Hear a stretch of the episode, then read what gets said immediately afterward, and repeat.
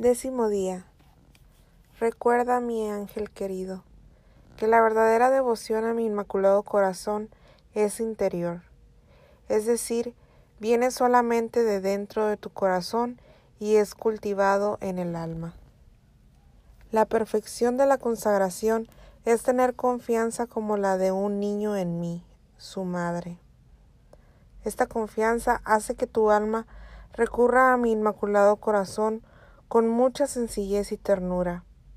Tú me implorarás a todas horas, en todo lugar y por sobre todas las cosas, en tus dudas para iluminarte, en tus extravíos para que encuentres de nuevo el camino correcto, en tus tentaciones para sostenerte, en tus debilidades para fortalecerte, en cada día para que yo pueda levantarte, en cada desánimo para que yo pueda consolarte, en tus cruces, afanes y tribulaciones de la vida para darte valor, para aceptar y soportar. Estos momentos son dados a través del profundo amor en mi corazón por ti.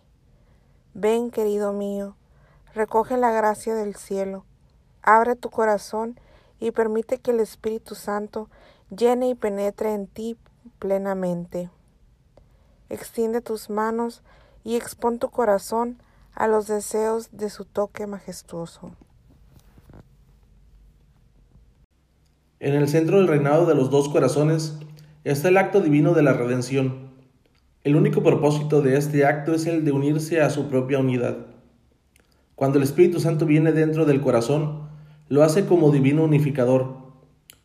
Así como la atracción se junta en nuestro propio corazón, los dos corazones de Jesús y María se unen y la unión de ellos atrae el acto de redención y corredención, siendo este el verdadero propósito de la consagración. La consagración tiene como objetivo preparar el corazón para recibir a Jesús por medio del Espíritu Santo, y por este medio, moviendo unir los poderes corredentores de Jesús y de María, esto es lo que causa que el alma sea fructífera. En la unidad de los dos corazones viene la unión de nuestros propios corazones, una unidad muy especial de tres es creada. Debemos comprender lo que significa la solicitud del corazón. Consiste en expulsar del alma cada afecto que no sea para Dios y en buscar en nuestras acciones solo la complacencia de su sagrado corazón. En esencia, la solicitud del corazón implica que tú puedas decir con sinceridad, Dios mío, yo te deseo a ti solamente y nada más. Nosotros debemos separarnos de todas las cosas, buscándolo solo Él, y así encontraremos su corazón en abundancia. No se puede buscar ni encontrar a Dios si Él no es conocido por el alma. El corazón ocupado por los afectos del mundo no puede reflejar puramente su luz divina. El alma que desea ver a Dios tiene que remover del mundo de su corazón. El alma que desea ver a Dios tiene que retirarse a un corazón abierto, un corazón simplemente enfocado a Él. Oh Inmaculado Corazón de María, guía mi corazón para encontrar solo a Dios en todas las cosas y sobre todas las cosas, y descansar solo cuando haya encontrado solitud.